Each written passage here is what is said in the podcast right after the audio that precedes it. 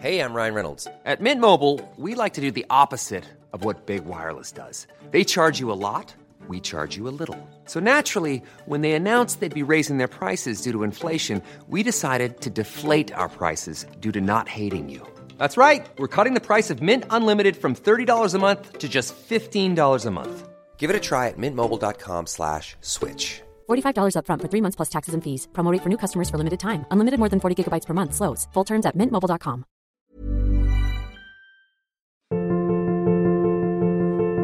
de géopolitique où nous allons parler de la guerre des drones. On parle beaucoup des drones, notamment depuis la guerre au Karabakh. L'Azerbaïdjan s'en est abondamment servi contre les armées de l'Arménie et du Karabakh. Les drones euh, font rêver certains, ils sont parfois vus comme étant les armes du futur, il est vrai qu'ils sont très efficaces, et puis ils permettent d'économiser de nombreuses vies humaines, mais à conflit, nous avons essayé d'aller un petit peu au-delà et de comprendre le fonctionnement des drones et surtout leur usage tactique.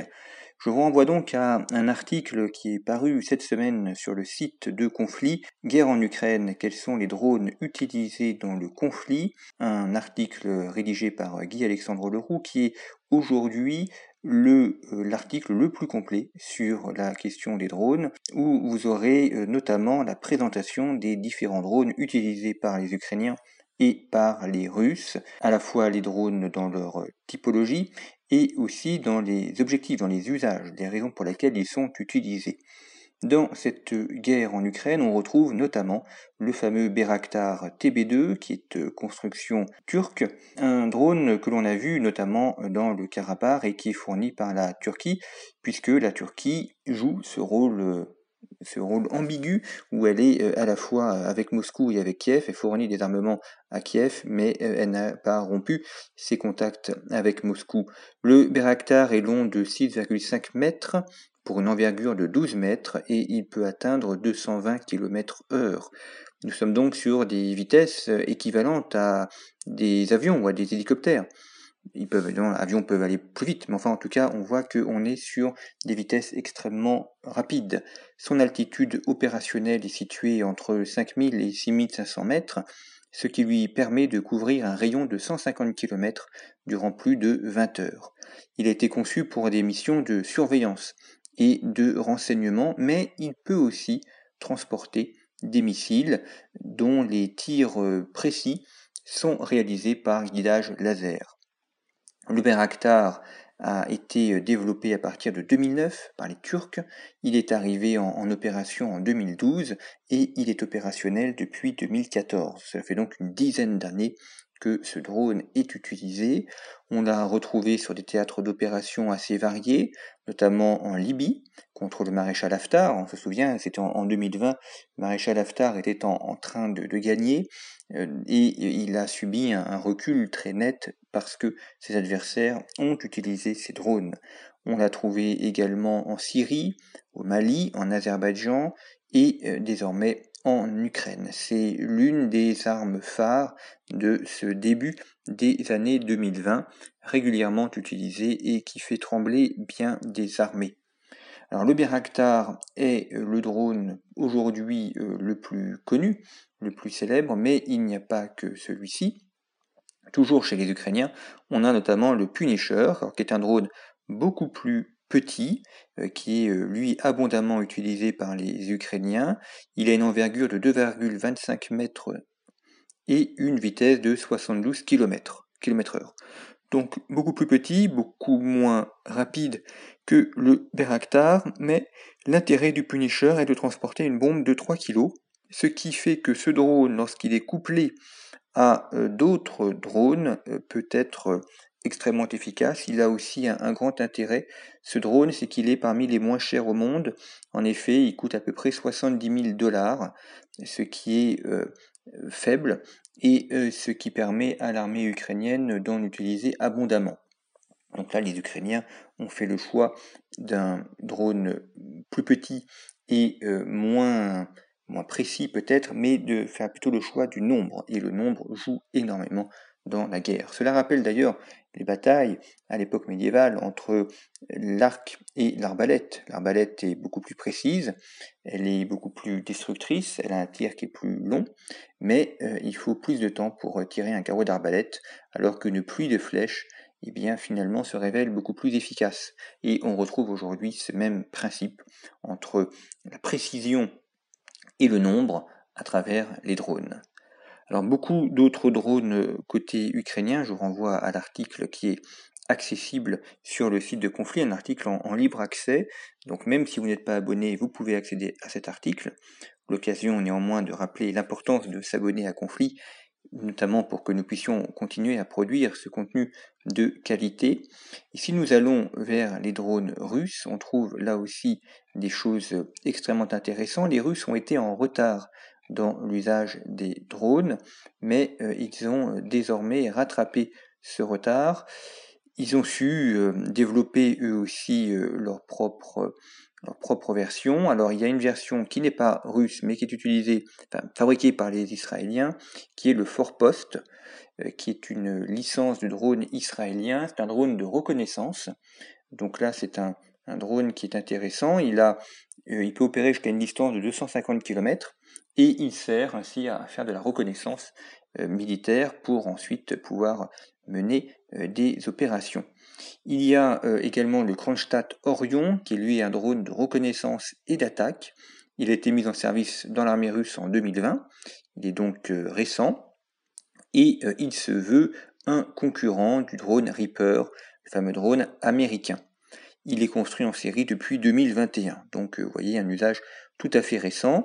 Il fait 16 mètres de long et 8 mètres de large. Il pèse une tonne et euh, il a un champ d'action de 700 km. Alors, étant donné son poids, une tonne, il a besoin d'une piste pour euh, atterrir et pour euh, décoller. Il est guidé par satellite et il emporte avec lui de nombreuses munitions pour pouvoir attaquer. vous voyez que là, on est quand même sur quelque chose qui certes est un drone, mais enfin s'apparente de plus en plus à un avion, et euh, la frontière entre le drone et l'avion devient quand même assez floue, si ce n'est que le drone n'a pas besoin de pilote embarqué, ce qui est évidemment euh, assez pratique. Il y a euh, également chez les Russes le Lancet 3, qui est un drone suicide. Il est extrêmement utilisé. D'ailleurs, le drone Lancet 3 est produit par l'entreprise Zala Aero, qui est une filiale du groupe Kalachnikov. Et euh, le but de ce drone est de viser l'artillerie. Il est très compliqué à détecter parce qu'il est léger, il ne pèse que 12 kg, donc on peut le porter euh, sur, euh, sur ses bras. il se déplace à une vitesse de 300 km/h et il est capable ainsi de, de pillonner des pièces d'artillerie pour les détruire. Il a peu de charge d'explosifs, 3 kg. Il a un rayon d'action qui est limité, 40 km. Il a une endurance qui est limitée également, 40 minutes, mais euh, cela lui permet néanmoins d'être efficace là aussi si on joue sur euh, le nombre. Et euh, ce qui est intéressant aussi, c'est de voir que ce drone est assez peu coûteux puisqu'il coûte entre 20 000 et 40 000 euros. Il est très facile à produire et très simple d'utilisation. Alors il y a eu beaucoup de reproches à l'égard du Lancet parce qu'on trouvait qu'il n'était pas assez, euh, qu'il n'avait pas un champ d'action assez important, euh, qu'il euh, était peut-être mal commode à utiliser. Néanmoins, il s'est imposé de par ses intérêts, notamment son, son prix et son efficacité malgré tout sur les pièces d'artillerie. Ce que l'on voit à travers ces drones, et vous pourrez lire bien des éléments complémentaires sur l'article, c'est que ce qui est important, c'est pas d'avoir un drone, mais d'avoir différents types de drones qui sont utilisés pour différentes missions, pour différentes opérations. Et c'est là où c'est intéressant, c'est que le drone n'est jamais seul, il est couplé avec d'autres types de drones. Certains sont gros, d'autres petits, certains ont un champ d'action euh, important, d'autres un champ d'action réduit. Chaque drone sert à faire quelque chose. Certains drones ont uniquement des pistes de lancement, d'autres ont besoin d'une piste pour atterrir, mais c'est la complémentarité qui est intéressante. Et c'est là où la guerre en Ukraine apporte une nouveauté, c'est que c'est la première fois que nous avons une guerre où des drones sont utilisés avec une telle complémentarité, non pas comme un élément en plus de la guerre, mais comme un élément central de la guerre. Je vous renvoie donc à cet article toujours agréable à lire sur la plage ou à la montagne, article richement illustré avec de nombreuses vidéos, euh, de nombreuses captures d'écran qui vous permettent également de voir les drones en action. C'est à retrouver sur le site internet de Conflit, site sur lequel vous pouvez également vous abonner et retrouver notre numéro actuellement en kiosque consacré au couple franco-italien. Merci pour votre fidélité, très bon été et à très bientôt.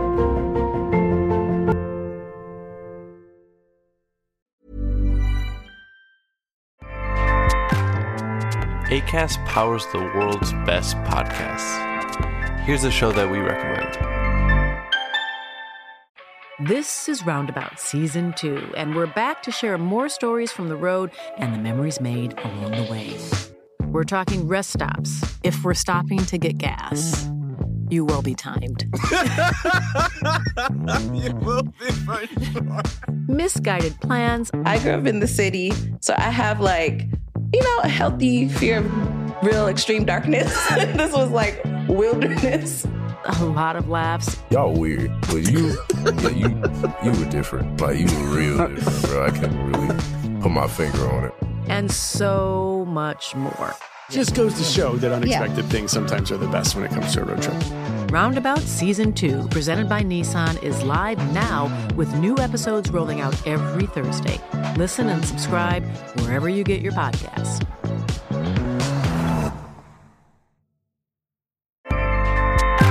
ACAST helps creators launch, grow, and monetize their podcasts everywhere. ACAST.com.